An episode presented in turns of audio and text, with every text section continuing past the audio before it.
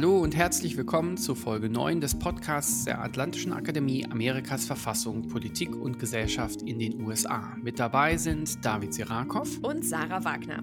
Auch in dieser Folge gehen wir mal wieder neue Wege. In dieser Ausgabe vor einer kleinen Sommerpause hört ihr unser Gespräch mit der scheidenden Generalkonsulin der Vereinigten Staaten von Amerika in Frankfurt am Main, Patricia Lassina. Als kleine Vorwarnung, das Interview ist in Englisch. Dieses Gespräch und die gesamte Folge haben wir am Morgen des 14. 14. Juli 2021 aufgenommen.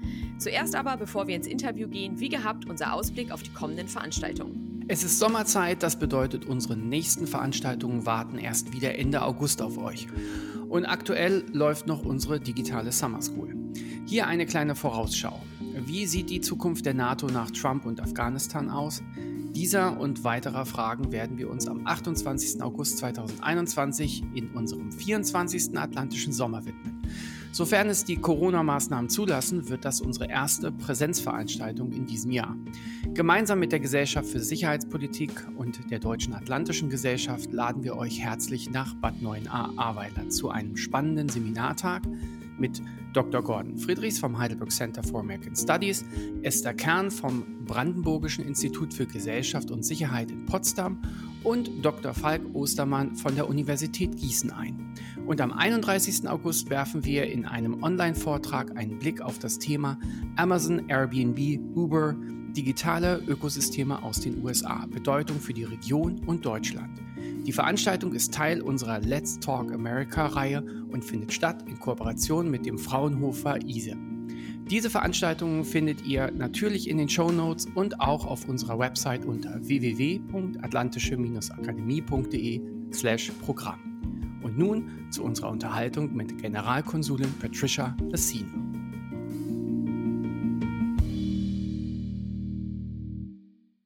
A very warm welcome to the very first guest on our podcast, the Consul General of the United States of America in Frankfurt am Main, Patricia Lacina. Welcome. Thank you so much for this invitation. I'm honored to be here. We're excited to have you.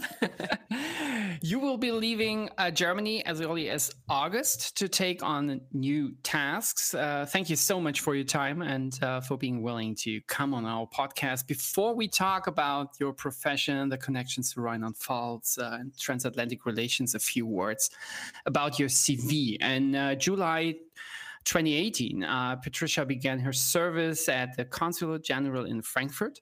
She's a career member of the Senior Foreign Service with 32 years of experience in diplomacy, uh, management, and policy coordination. Previously, she served as Principal Deputy Executive Secretary in the Office of the Secretary of State, as well as Deputy Chief Information Officer for Business Management and Planning and Chief Knowledge Officer. Patricia completed tours in Cairo, Vienna, Brussels, Buenos Aires, Nairobi, Moscow, Bogota, and Mexico City. Now, that's an quite impressive list, and it sounds like a very interesting but also challenging job. So, my first question would be How did you become interested in the field of diplomacy? Well, I, you know, I tell people I'm a zufällige Diplomaten. You know, I didn't really set out to do this.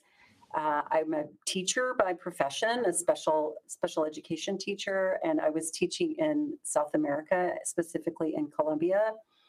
Decided I would go to graduate school and um, you know major in some kind of development, you know, with an educational uh, you know outlook. And I had a professor who told me that he was the chair of my thesis committee and he told me that he would not sign on my thesis if I didn't sit for the Foreign Service exam. So I said, You can't do that. He said, You watch me. So I thought, Well, it's one exam. What the heck?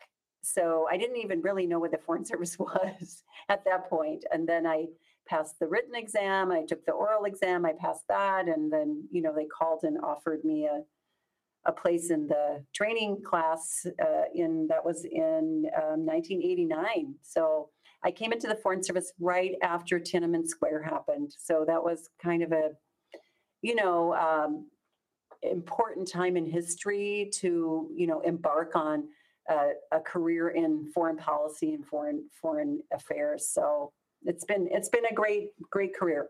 So, you have been to so many places all over the world. And don't worry, as many other podcasters, I will not ask you which one's your favorite or to have you or have you pick a favorite.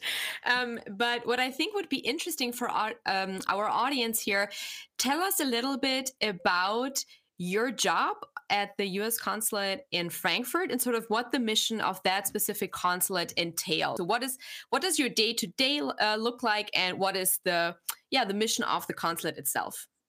So, uh, you know, that's a good question, Sarah. So many people wonder, you know, what happens in these uh, diplomatic missions. You know, we are a consulate, uh, consulate general. We are the largest consulate general in the in the world, um, and w- what we do is uh, varied. Um, we have a large team ranging from a big consular section that supports uh, our citizens overseas in things like getting a new passport and uh, registering births abroad and getting you know immigrant visas when they when people get married um, all kinds of things like that. We also issue visas to you know students so they can come and study in the us so all those consular things that's a big part of what we do.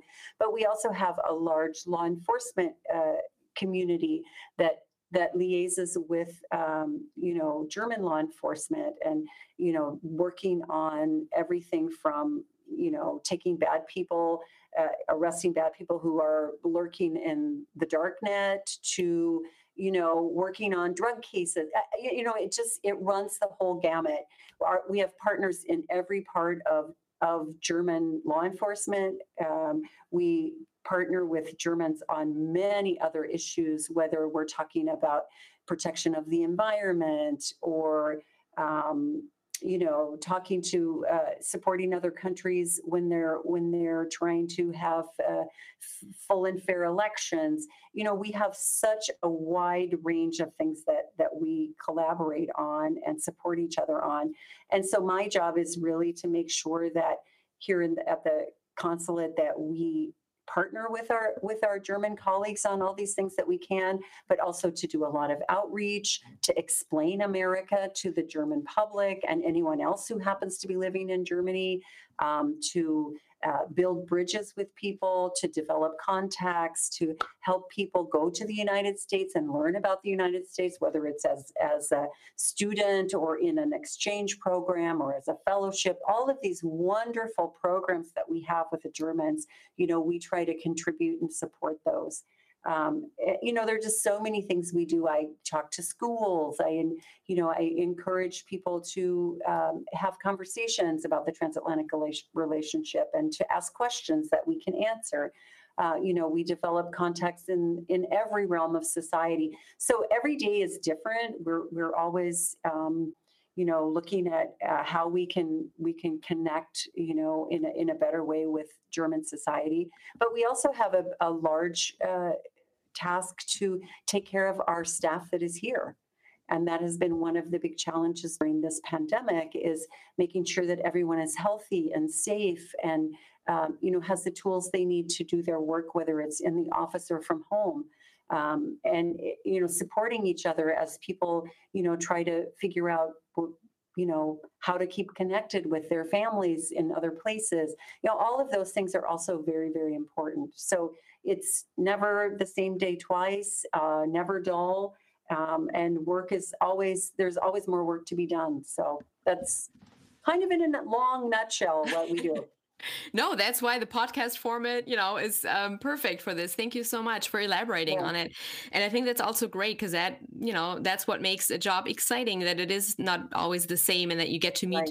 so many new people and you know that is also has been part of our cooperation of the Atlantic Academy with you guys. We've been hiking together. We've had you know Fourth of July events, um, and yes, meeting new partners, networking, sort of reaching across the aisle. So it's really crucial also for um, our work, the work that you do. You mentioned in your answer also that part of your work is explaining America to a German audience, right? Explaining government policy. So my follow up question would be: I can imagine that that can also sometimes be difficult right as a diplomat it is your requirement to present government policy oftentimes regardless on you know of whether you personally agree with it. So how hard is that to do sometimes to represent government policies that you might not personally agree with or that you you can't reconcile maybe with your personal opinion? I, I would say that i probably speak for for all of us here you know as professionals working for the federal us federal government that we understand when we come into a position, we swear an oath to the Constitution. You know, it's not to any any one administration. We understand we will work across administrations if we're going to have a long-term career.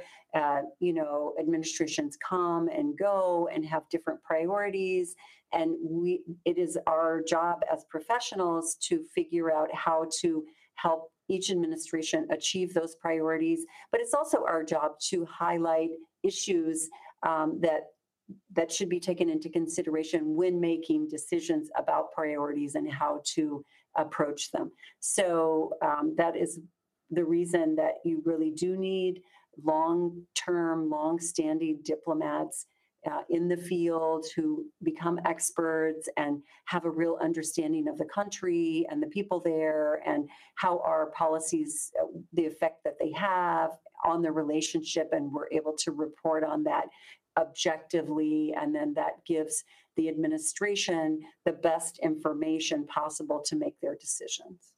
As Sarah already pointed out, we have a very, very close and good uh, cooperation with you guys. Uh, but you are also responsible for three other states, uh, um, which all have strong representation of uh, the so-called German American institutes. Mm -hmm. How have you experienced working uh, with the GAIs? Wow, they're they're really strong partners. Uh, we're we're we've always been very excited about working with them. Um, I feel like our cooperation has gotten even stronger during the pandemic. Um, the GAIs have definitely been coordinating more, sharing. Um, we're reaching a wider audience, so that's very exciting. But they're really for us, you know, eyes on the ground, ears on the ground. Um, they give us feedback, uh, you know, things that we can leverage to reach out to more people.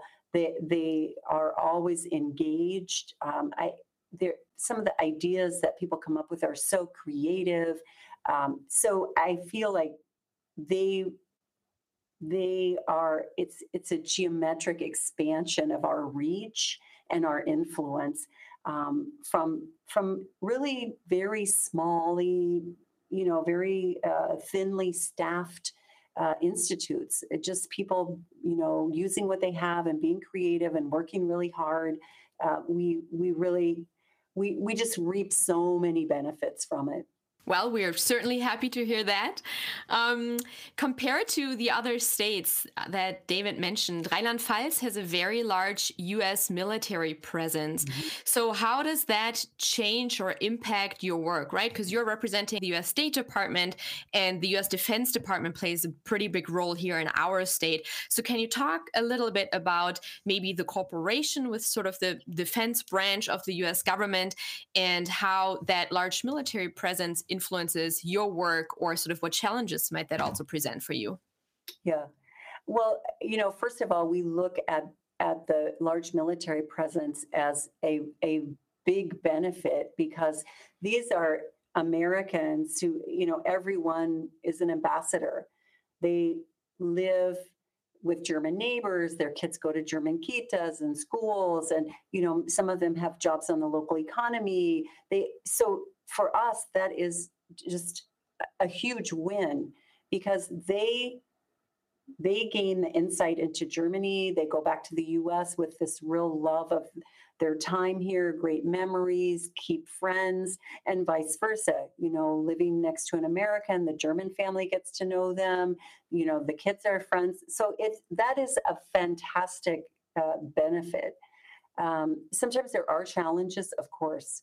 Uh, you know, we we've had several several incidents where, uh, you know, we we've had something happen um, that was beyond our control, or that that we had to have, you know, discussions about whether it's, um, you know, some something on the base that happens or there's an accident or you know they're they're all obviously when you when you're co-located and you have two different uh, nationalities and speaking different languages and having different cultural norms you you always are going to have some friction points. But um, everybody from the mayors you know to to the the folks who welcome americans and they, they all work really hard to keep those things to a minimum and rarely do they come to my desk. Usually they're resolved you know at a different level. So so i am all very appreciative of that. Um, but i in the main and you know everyone from the minister president of rhineland pfalz on down expresses always their appreciation for the great collaboration with the military and how grateful they are that they're there and you know what a bonus it is for everyone. So i, I think those small bumps in the road are just that. Yeah yeah, it's true. You can um, see the popularity of American neighbors, especially during Halloween times, because you have all the all the German kids flock to the very specific American neighborhoods, and um, yeah. that is just say, uh, yeah, Halloween is a very good soft power cultural export yeah. here. Very much German American interactions happening yeah, there. I, th- I, think we can we can um, um, support your uh, perception of, of this uh, relationship between Americans and, and, Germans. Um, Americans in the state of Rheinland-Pfalz uh, are in a way uh, also ambassadors or representatives yeah. for their country and their transatlantic relations uh, in, to yeah. some extent. How have you experienced the German American relationship here in Rheinland Pfalz? Uh, well, obviously, very positive. I mean, I know that it's my position is a bit different than you know the average person's but I have done everything from, you know, city visits, talking to mayors who are, you know, very positive about our relationship and, you know, wanting to expand things, you know, talking about sister cities, um, hiking, you know, visiting cultural sites, uh, you know, even resolving problems. Everybody uh, puts a very positive spin on it.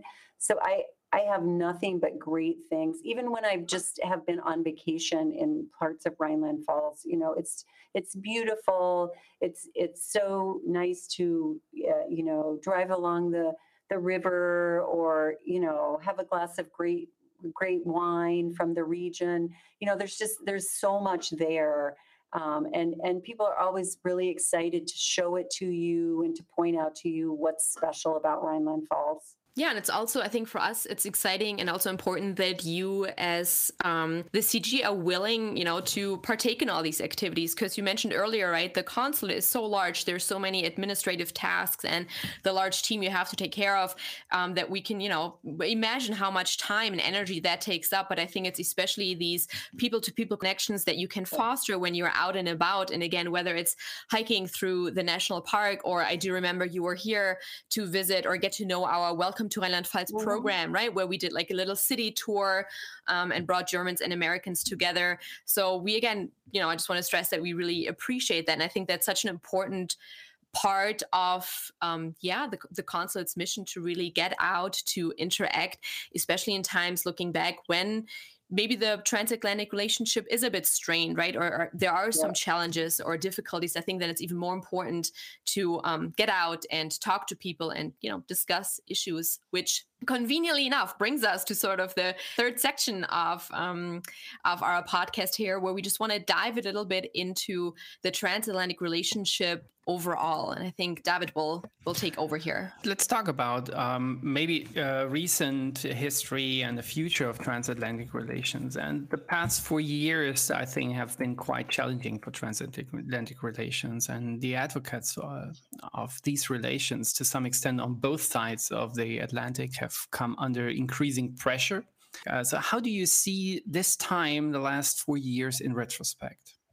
Um, well, I think we did we did have some challenging uh, moments, but I feel like bo- on both sides of the Atlantic, we use those challenges to really ask some valuable, deep questions.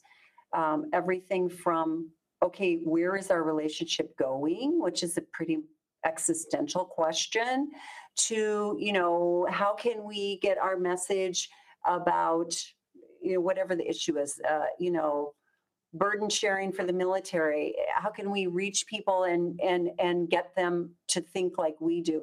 So th- this whole range of issues um, i think those conversations are very very valuable even when they're difficult and i tell so many german audiences and you know they they kind of look at me like really when i say you know I have served in 32 years. I don't even know how many countries I've served in and how many other ones I've visited. There is not one single country that cares so much about their relationship with the United States as the Germans.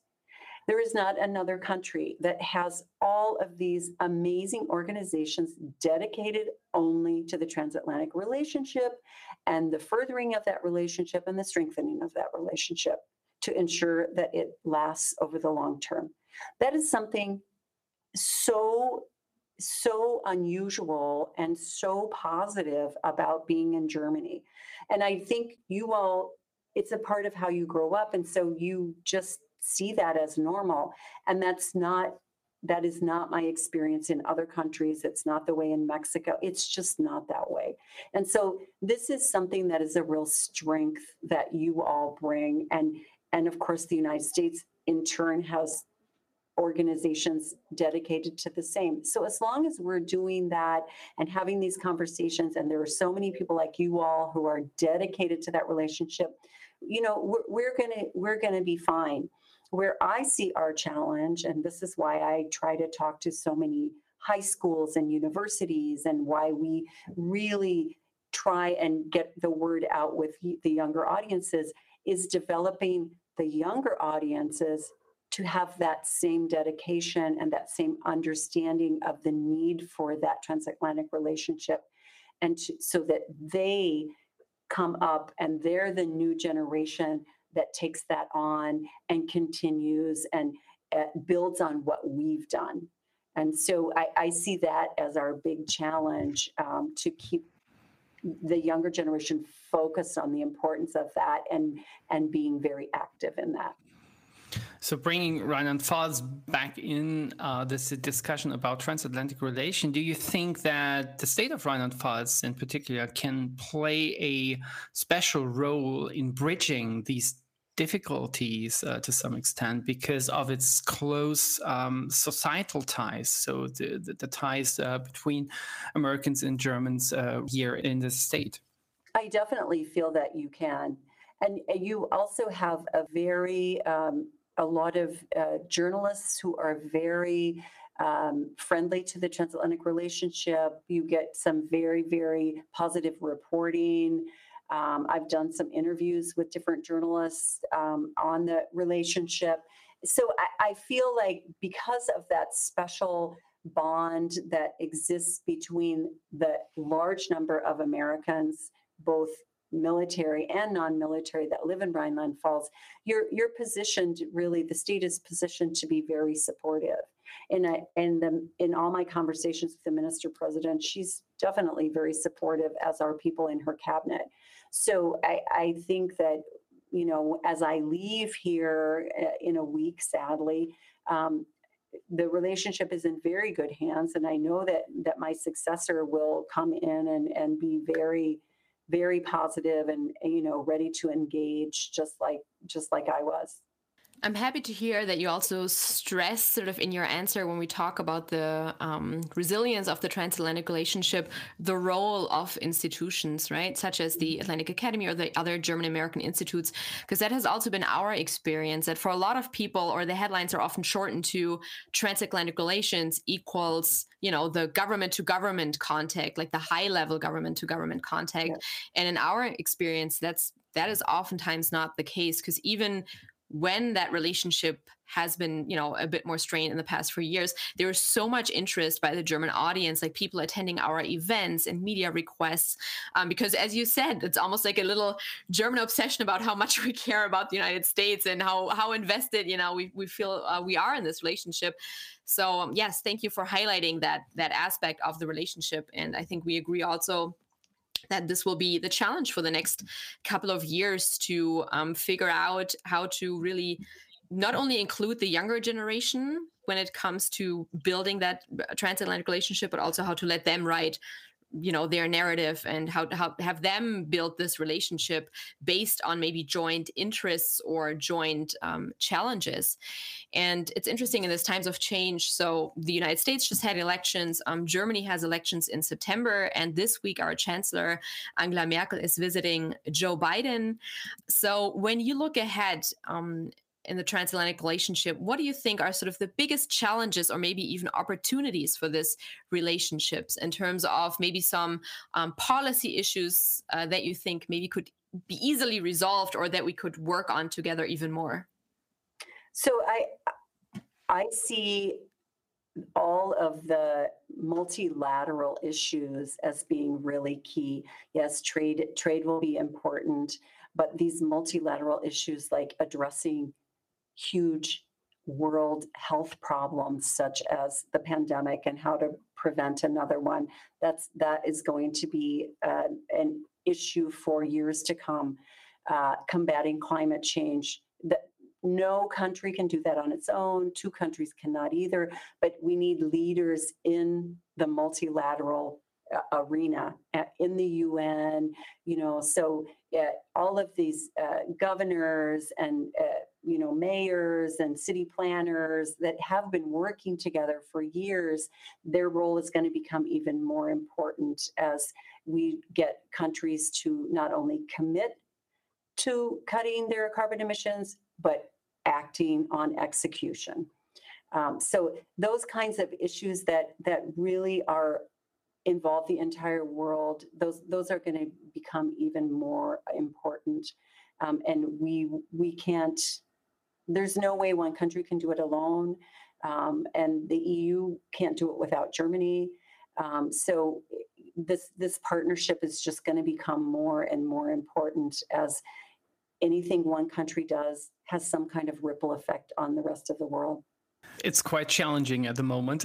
I think the, the future will will uh, yeah will show us uh, where we can uh, cooperate, uh, where we can um, yeah make change, uh, um, necessary change. Uh, current discussions in in the Western Hemisphere, but I think all over the world, focus on the state of democracy and and the threat authoritarian populism poses. Um, where do you think the most work needs to be done when it comes to to us strengthening uh, democracy?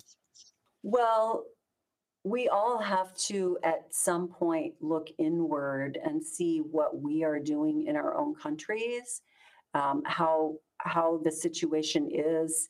Um, there, there's such a range of issues to talk about when you talk about strengthening democracy.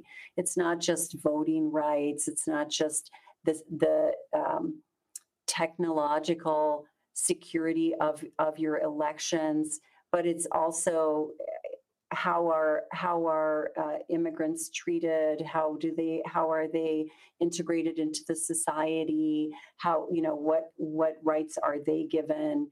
Um, it's it's a such a wide range of issues and the strong democracies have to be honest with themselves about what their own issues are before they can help other countries resolve theirs. And it's very difficult to get a country to listen uh, about what they should do when they see us doing something different. So I think getting our own houses in order is very important. And and then you know we're going to have to look at the effect that the pandemic has had on democracy, um, a lot of people have, unfortunately, uh, you know, very tragically moved from the middle class back into poverty because of, you know, uh, loss of jobs and and other things that have happened due to the pandemic. So we're going to have to address those kinds of issues. So there's no lack of work for us, um, and we just we're just going to have to uh, ad- address these issues you know in a in a way that that we can work together with our partners Yeah, I like that, especially your statement about, you know, being aware of your own issues before advising others. That's, you know, well, I'll take that with me. Also, it's good for interpersonal relationships. That's good advice all around, Patricia, not just for international relations. I love it. so true. all right. So we are getting pretty close to ending this podcast. Yeah, we've almost made it. Uh, so yes. I, I, have one one final question, maybe. Uh, so sure. when it when it comes uh, to your future now, your next post will oh. be as far as I know, uh, will be in, in New Delhi as Deputy Chief of Mission.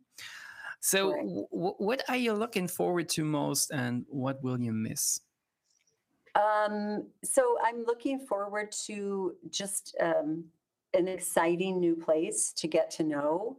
Uh, all kinds, all kinds of opportunities to travel, um, eat different food. Uh, you know, all, all kinds of things. You know, a new country is always very exciting. Um, it's a part of the world I don't know, I have never worked in. So that's that is uh, really an opportunity for me for both personal and professional growth.